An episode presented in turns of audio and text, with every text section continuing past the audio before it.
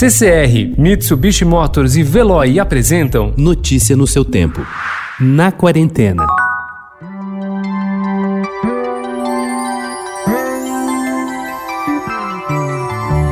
Numa folha qualquer eu desenho um sol amarelo. E com cinco ou seis retas é fácil fazer um castelo.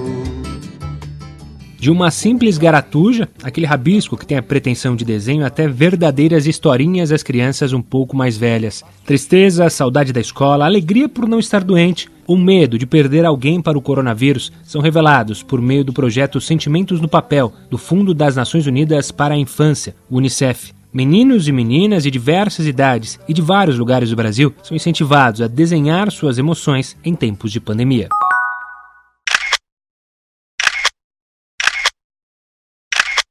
Além de médicos e enfermeiros, todo o pessoal do setor da saúde, entregadores, motoboys e a imprensa estão na linha de frente da Covid-19 fotógrafos e cinegrafistas que passaram a registrar com imagens magistrais a tragédia que avançava. Não números e estatísticas, mas pessoas, famílias e amigos. Uma das primeiras e mais fortes imagens foi a de uma carreata de caminhões do Exército carregadas de caixões na cidade de Bérgamo, uma das mais afetadas na Itália. Um médico do hospital local enviou um pedido de ajuda. A revista Perímetro acatou e, de repente, nasceu o projeto 100 Fotos para Bergamo, uma venda de imagens online que reuniu 100 fotógrafos do mundo todo. Eles doaram suas imagens para ajudar o Hospital Papa Giovanni 23.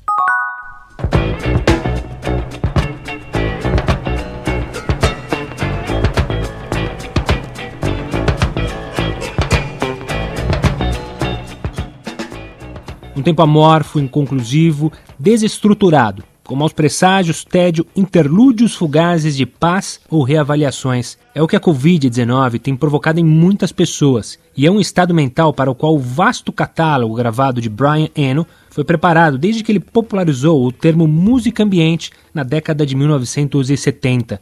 Os dias e noites monótonos de quarentena oferecem oportunidade de revisitar ou conhecer a música sintetizada dele. Os álbuns são joias, particularmente Before and After Science, de 1977.